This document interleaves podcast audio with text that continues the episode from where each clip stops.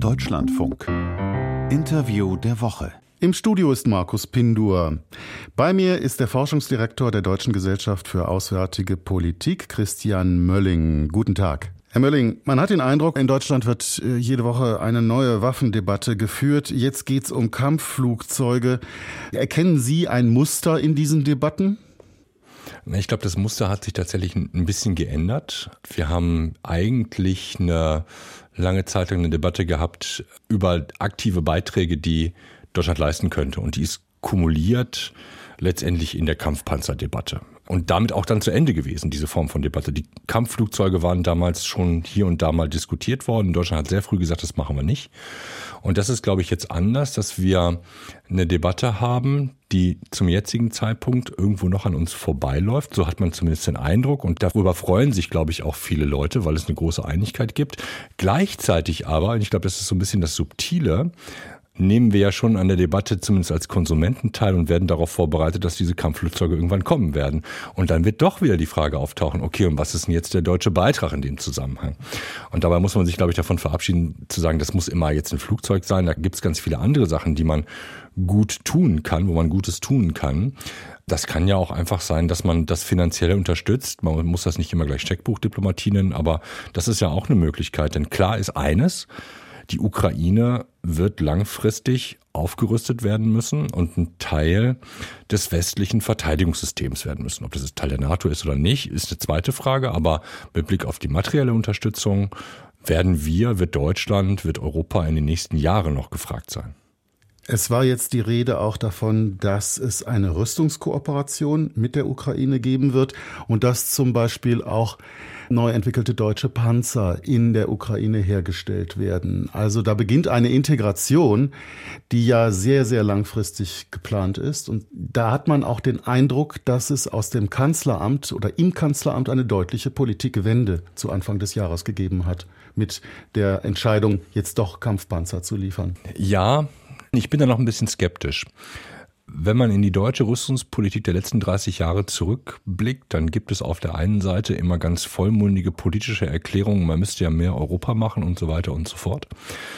Dann folgt aber eigentlich nichts. Dass wir dann Kampfpanzer geliefert haben, ist ja keine europäische Initiative in dem Sinne, als dass man sich hingesetzt hat und auf ein Blatt Papier aufgemalt hat, wie sollen das jetzt sein? Das ist ja brutalster politischer Druck gewesen, der hier gewirkt hat.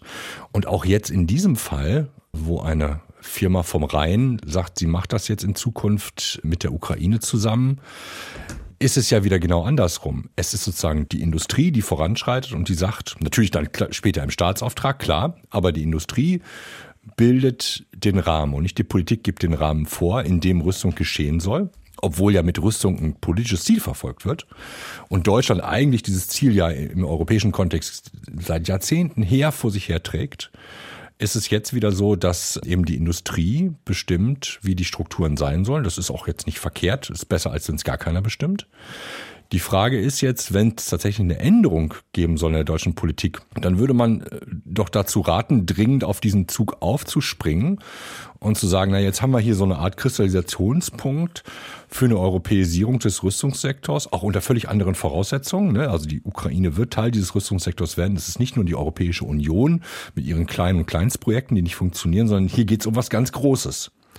Und da würde man sich ja fast wünschen, dass die Politik sagt, ja, da machen wir jetzt mit. Und wenn man jetzt als zweites kommt, dann kriegt man immer noch eine Silbermedaille. Aber mit Blick auf die Frage, an diesem entscheidenden Punkt europäischer Sicherheitspolitik und der Möglichkeit, das zu restrukturieren, und Deutschland will dabei eine Rolle spielen, da würde ich sagen, ja, also bitte loslegen. Es hat keine gemeinsame deutsch-französische Initiative in diese Richtung gegeben. Und das verwundert alle, die sich schon länger mit der Europäischen Union befassen, weil dies natürlich eine außergewöhnliche Situation war, eine außergewöhnliche Bedrohung auf einmal auch auftauchte, die ja eigentlich erfordert hätte, dass Deutschland und Frankreich kooperieren. Warum ist das nicht zustande gekommen? Na, ich denke, das ist eine ähnliche Doppelbödigkeit wie bei dem deutschen Petitum für mehr europäische Rüstung. Frankreich hat eine ganz andere sicherheitspolitische Konzeption von Europa, als wir das haben und auch eine andere Konzeption von Kooperation.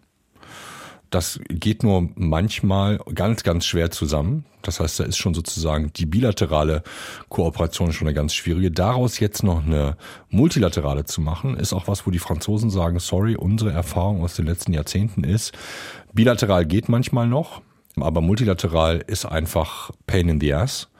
Äh, das lassen wir besser sein. Und dem gegenüber stehen die Deutschen, die ja, ich übertreibe jetzt sozusagen, um das stark zu karikieren, je mehr Partner, desto besser. Also die, die Qualität der Partnerschaft bemisst sich in der Anzahl der Partner. Das ist zumindest lange Zeit lang so eine Politik gewesen, weil halt Partnerschaft und Multilateralismus ganz tief in Westdeutschland in der Geburtsstunde deutscher Außenpolitik ein Ziel gewesen ist. Und das trägt sich in der politischen DNA bis heute fort. Und so sind wir zwei sehr ungleiche Partner, die da zusammenkommen. Und wenn man genau hinguckt, dann ist es ja auch in den letzten Jahren und Jahrzehnten enorm schwierig geworden. Dazu kommt auch, dass wir zwar kooperieren können bei solchen Sachen wie Rüstung, manchmal auch beim Thema sogenannter Fähigkeiten, aber wenn es um Operationen geht, dann ist es ganz, ganz schwierig, weil da quasi mit Blick auf die Frage, ich denn das Gefecht, sehr unterschiedliche Kulturen aufeinander prallen. Und das passt nicht zusammen, gerade dann nicht, wenn es dann quasi um den letzten Meter und um Leben und Tod geht in solchen Geschichten. Ne? Und so ähnlich, darum ging es jetzt vielleicht in diesen Situationen nicht, aber so ähnlich ist das auch mit Blick auf die Ukraine. Es sind sehr unterschiedliche Perspektiven auf die Frage, was ist denn das Richtige, was man jetzt tun kann. Bevor ich nochmal zur Ukraine zurückkomme, möchte ich nochmal kurz bei dieser deutsch-französischen Kooperation bleiben. Denn da ist ja ein äh, Rüstungsprojekt im Raum namens abgekürzt FCAS, was eine integrierte Luftabwehr und Luftkampffähigkeit werden soll. Mhm. Im Jahre 2040 ist das vorgesehen. Das ist für ein Rüstungsobjekt dieser Größe jetzt nicht besonders lang. Solche Projekte brauchen Zeit. Aber glauben Sie tatsächlich, dass das unter diesen Bedingungen dann auch zustande kommt und dann auch die nötige Effizienz hat? Also ich glaube, dass die Euphorie aus dem FCAS ist schon lange raus. Das ist aber auch nicht schlecht. Da kann man ein bisschen realistischer drüber reden. Ich glaube, wir gucken aus Deutschland und das finde ich eine richtige Perspektive auf dieses Projekt eben nicht als ein Kampfflugzeug. Das ist es nämlich nicht. Das ist ein fliegendes Kampfsystem. Das heißt, da hängen ganz viele unterschiedliche Sachen drin. Da ist vor allen Dingen auch eine riesen, wie soll man sagen, Datenrelaisstation drin. Da werden Daten gesammelt, die werden weitergegeben. Eine große Schnittstelle, die in der Luft ist das Kämpfen ist ein Teil des Ganzen, aber nicht das Wichtigste. Deswegen ist die Erfahrung mit den technologischen Innovationen, die in diesem Projekt gesammelt werden, aus meiner Sicht schon ein Wert an sich. Also das ist für mich vor allen Dingen ein Technologieträgerprojekt, das irgendwann auch auf dem Weg zum endgültigen Flugzeug, das dann vielleicht auch mal fliegen kann, dann ruhig scheitern kann, in Anführungsstrichen, das ruhig. Und es ist trotzdem was gewonnen. Also wir müssen ja sehen, es gibt möglicherweise geht entweder das Geld aus oder man kriegt sich so doll in die Wolle zwischen Deutschland und Frankreich, dass man das Ganze stoppt. Dann gibt es aber möglicherweise noch andere Projekte, wo man mit den gewonnenen Erkenntnissen selber einsteigen kann, Mehrwert bringen kann. Und auch, das ist auch ganz wichtig, das vergisst man bei den Rüstungsprojekten, die wir jetzt alle von der Stange machen wollen man bekommt damit eine eigene Analyse- und Bewertungsfähigkeit. Was kaufe ich denn da eigentlich? Das kann ich ja, wenn ich kein Ingenieur bin, der Kenntnis davon hat, kann ich das eigentlich nicht bewerten. Und hier geht es ja schon um ein paar Sachen, die ein bisschen komplexer sind, als das jetzt vielleicht ein Auto ist. Der französische Präsident spricht ja gerne von strategischer Autonomie und er meint damit eine zusehends gaullistischer anmutende Kooperation innerhalb Europas abgegrenzt von den USA. Ist das eine realistische Vision oder überhebt sich Macron mit diesem Projekt? Na, ich glaube, das Wichtigste ist, er hat es nicht selber in der Hand, dass es geschieht, weil er braucht ja die europäischen Partner dazu. Im Hintergrund ist ja die für einige in Frankreich bittere Erkenntnis, dass man es alleine nicht mehr wuppen kann. So, und jetzt muss ich die Partner haben. Die sind aber nicht Feuer und Flamme für das Projekt. Und alleine habe ich auch gar nicht die Energie, auch finanziell nicht die Energie, jetzt auch voranzutreiben und zu sagen, ich, ich mache das jetzt einfach mal, ich gehe mit gutem Beispiel voran. Und dann habe ich so kaltblütige Partner wie die Deutschen, die sagen, oh ja, müssen wir uns da jetzt entscheiden, das kommt auch noch mit dazu. Und dann habe ich die Mittelosteuropäer, die sagen, ja, aber ohne die USA doch auf gar keinen Fall. Was ist denn das für eine schräge Idee? Dabei würde ich sagen, in der Grundidee ist das, was Macron vorhat, jetzt allgemein gesehen nicht total falsch man muss bloß, glaube ich, den Ort und den Zeitpunkt besser wählen, zu dem man solche Sachen sagt, insbesondere dann, wenn man einen Krieg in Europa hat, der nur durch die Amerikaner zurzeit so geführt werden kann, wie er geführt wird, nämlich mit einer guten Aussicht für die Ukraine, am Ende dieses Krieges besser dazustehen, als man reingegangen ist. Es war jetzt sehr kompliziert dafür zu sagen, wir brauchen die Amerikaner zum jetzigen Zeitpunkt. Wir haben keine realistische Perspektive im Bereich der Sicherheitspolitik, aber auch in anderen Bereichen nicht, auch im Bereich der Technologien nicht, einen anderen Partner zu finden und unsere Hängepartie, die wir dann hätten, für zehn Jahre alleine für unsere Sicherheit zu sorgen oder 15 Jahre, da sind wir keinen einzigen Schritt weitergekommen, seitdem wir diese Debatte das erste Mal gehabt haben. Da hat also auch die Zeitenwende und die damit, ich sag mal, postulierte Mentalitätswende auch nicht viel gebracht, außer Europa zu spalten. Also die Osteuropäer sind offensichtlich ganz anders an einem Bündnis mit den USA orientiert, als es die Franzosen zum Beispiel sind. Na, das muss man, glaube ich, ein bisschen differenzierter sehen. Also auch Frankreich würde sagen, dass die Verteidigung im Bündnisfall nur durch die NATO geleistet werden kann. Das ist die, die Rolle, die in der klassischen französischen Konzeption den USA quasi zukommt. Und dann kommt der Nachsatz, alles andere bitte nicht. So, da sollen die Europäer für sich selber sorgen. Der Witz ist ja, dass die Amerikaner ja sagen, ja genau, finden, wir eigentlich auch. Äh, solltet ihr jetzt auch mal bitte machen, können wir jetzt mal vom Reden ins Tun kommen und dann sind halt sich alle unentschieden. Und gerade die mittelosteuropäischen oder viele mittelosteuropäische Staaten sagen dann, ja, sorry, aber dafür sind wir zu klein, das können wir nicht machen. Wir müssen uns an jemanden dranhängen. Und das ist wahr. Es sind halt wirklich sehr kleine Staaten, die gar nicht das Wohlfahrtsvolumen hätten, über solche Dinge überhaupt äh, nachzudenken und das als realistisch zu interpretieren. Und dann ist man wahrscheinlich auch bereit, einige Kompromisse zu, zu machen, die aus Westeuropa faul aussehen. Ne? Also wenn wir über Trump 1 nachdenken oder was dann auch immer jetzt in der Zukunft kommen wird, äh, dann ist man da vielleicht moralisch etwas flexibler und gleichzeitig sagt man, ja, sorry, gebt, gebt ihr uns eine Alternative dazu? Welche Alternative bietet Paris denn zum jetzigen Zeitpunkt? Oder bieten auch Berlin und Paris denn dazu an, dass wir das tatsächlich ein emanzipatorisches Projekt tatsächlich daraus machen können? Das ist die, die Antwort fehlt bislang. Die Frage ist ja, diese Debatte wird ja schon seit Jahrzehnten geführt, nicht so sehr, ob man sich entkoppelt von den USA. Das wäre wahrscheinlich eher unklug, zumal dort auch unser nuklearer Schirm abgebildet wird. Sondern die Frage ist ja seit Jahrzehnten auch die, wie kann der europäische Pfeiler gestärkt werden innerhalb der NATO? Sehen Sie dafür jetzt eine Perspektive? Ja, die Perspektive ist immer da gewesen und die Rezepte sind, die sind auch alle geschrieben. Man müsste es dann halt einfach anfangen, ja. Also die, die, es stimmt, man kann jetzt noch mal große philosophische Erwägungen über die europäische Sicherheits- und Verteidigungsidentität und notwendigen kulturellen Wandel machen, etc. etc.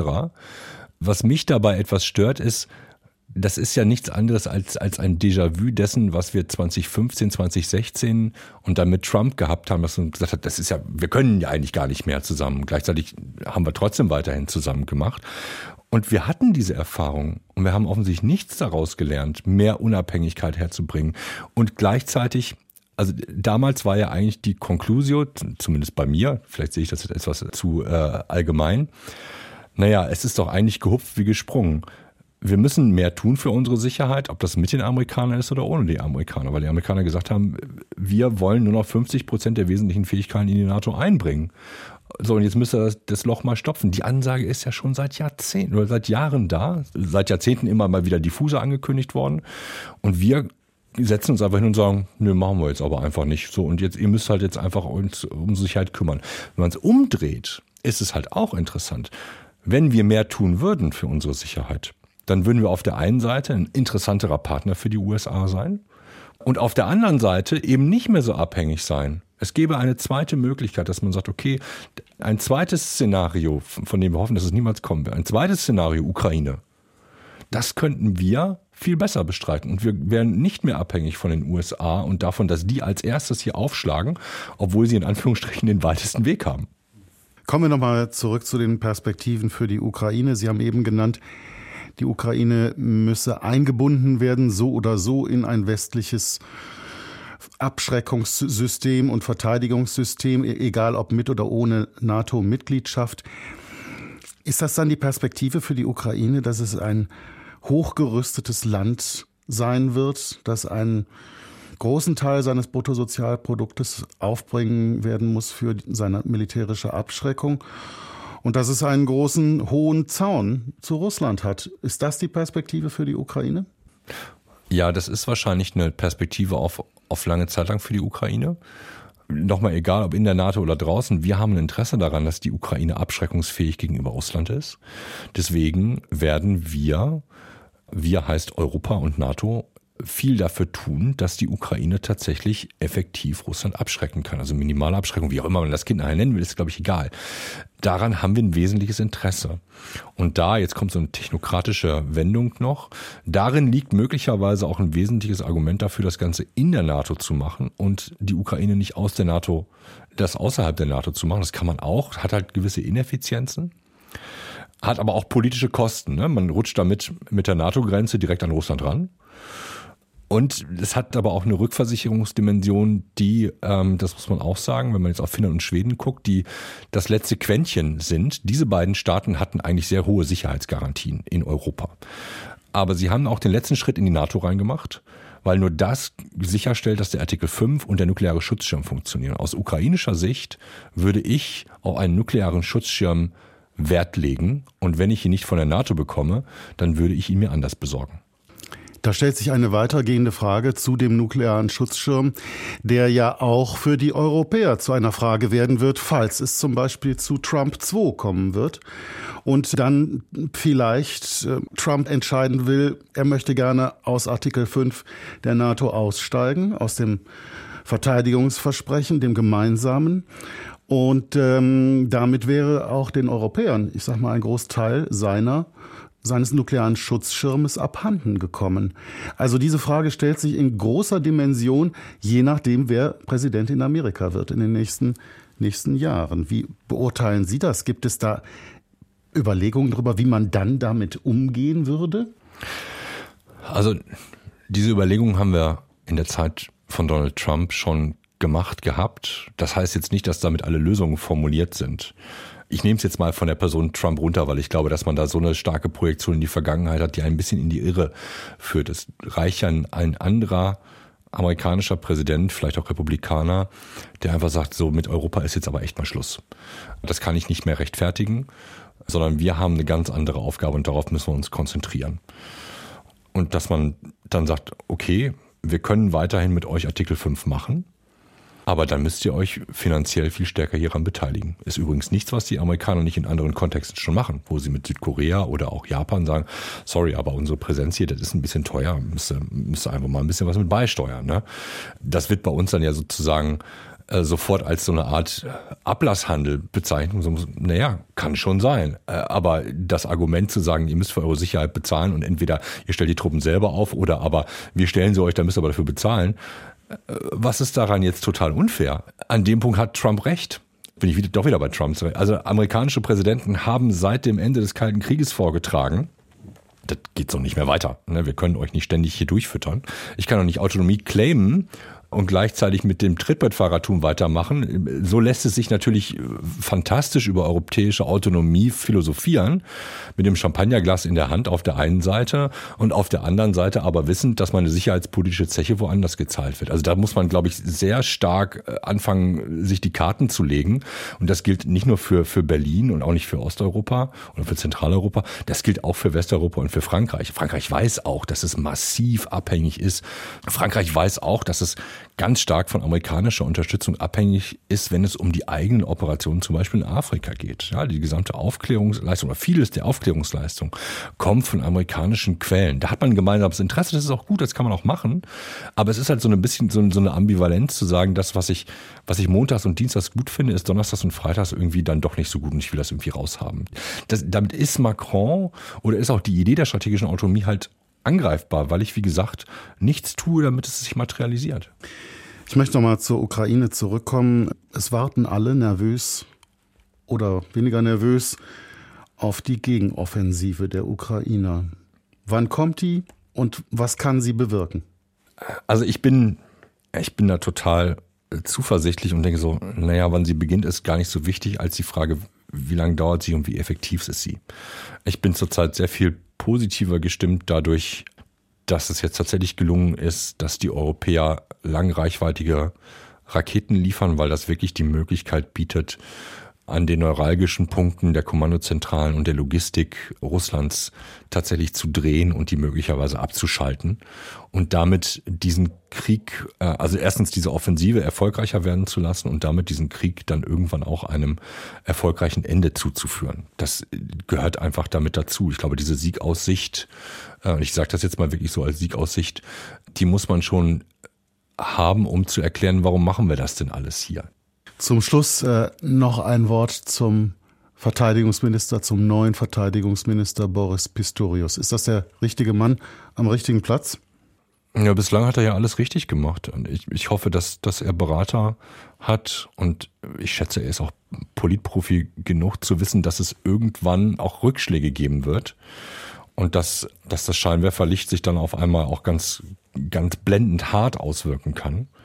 Aber warum nicht jetzt erstmal die gute Stimmung mitnehmen, um ein paar Sachen zu machen, die vielleicht in ihrer Wirkung gar nicht so, so angenehm sind? Also ich finde es bislang alles okay. Jetzt kommt aber die Phase, wo es, wo es aus zwei Gründen schwierig wird. Also erstens kommen jetzt all die Dinge, die er nicht mehr alleine entscheiden kann. Ja, er braucht das Parlament fürs Geld und er braucht eigentlich die anderen Minister am Kabinettstisch, um die Rüstungspolitik zu verändern. Zweiter Wandel ist, wir sind immer noch bei sehr kleinen Schräubchen, die wir drehen. Ja, jetzt sind wir beim Beschaffungssystem. Und da sind wir im ganz kleinen Maschinenraum, während sich die große Wetterlage mit Blick auf Rüstung und Technologien, die in Zukunft eine Rolle spielen, sich in eine, ich übertreibe jetzt ein bisschen, ganz andere Richtung drehen. Das tracken wir zurzeit noch gar nicht mit. Das heißt also eigentlich, also aus meiner Sicht der notwendige Paradigmenwechsel mit Blick auf eine, was ist in Rüstung eigentlich möglich?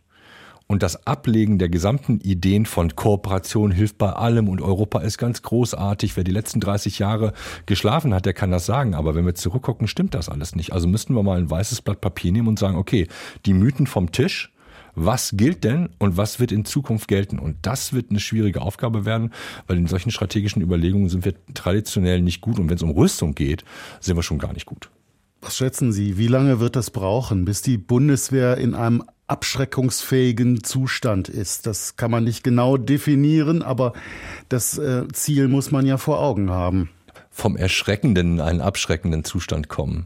Ich glaube, es bleibt dabei. Es sind, es sind 10 bis 15 Jahre, die man dafür einfach rechnen muss. Ne? Ich finde, ich finde es sehr gut, dass man, dass man jetzt auch das Wort in den Mund genommen hat, die Bundeswehr als Ganzes soll abschreckungsfähig sein, weil wir haben ja so eine, so eine schweigende Legitimation gehabt, dass man in so einem Hütchenspiel mal der eine die Knarre gehabt hat, mal die andere die Knarre gehabt hat und man sagt, nee, sorry, das geht nicht, jeder muss hier eine Knarre haben. Aber das dauert und vor allen Dingen, ja, sorry, das kostet Geld. Und die Frage ist, ob man diesen Staatsauftrag, der in der Verfassung drinsteht, ordentlich ausfüllen will. Das hat man in der Vergangenheit nicht getan. Ja, das kostet Geld. Die haben, dieses Geld haben wir in der Vergangenheit gespart. Das tut mir sehr leid, aber hier geht es letztendlich auch um eine Präventivmaßnahme. Das ist Vorsorge. Und ich glaube, das Einzige, und das ist das Traurige, auch wenn ich jetzt möglicherweise auf einen traurigen Punkt ende, das Traurige ist, wir hatten in einem kurzen Moment am Anfang des russischen Angriffskrieges den Moment, oh shit, das könnte auch uns betreffen. Da war auf einmal Verteidigung ganz wichtig. Und das das, das simmert schon wieder dahin. Das ist schon wieder, habe ich den Eindruck, weg. Und man sagt, ah, es ist ja nochmal gut gegangen. Können wir uns jetzt ja wieder hinlegen. Und äh, das, das, äh, das ist wahrscheinlich jetzt aber auch meine professionelle Deformation. Das treibt einen natürlich irgendwann in den Wahnsinn, dass man sagt, wir hätten es lernen können. Ja. Nichtsdestotrotz, Herr Mörling, vielen Dank für dieses Gespräch. Ich danke Ihnen.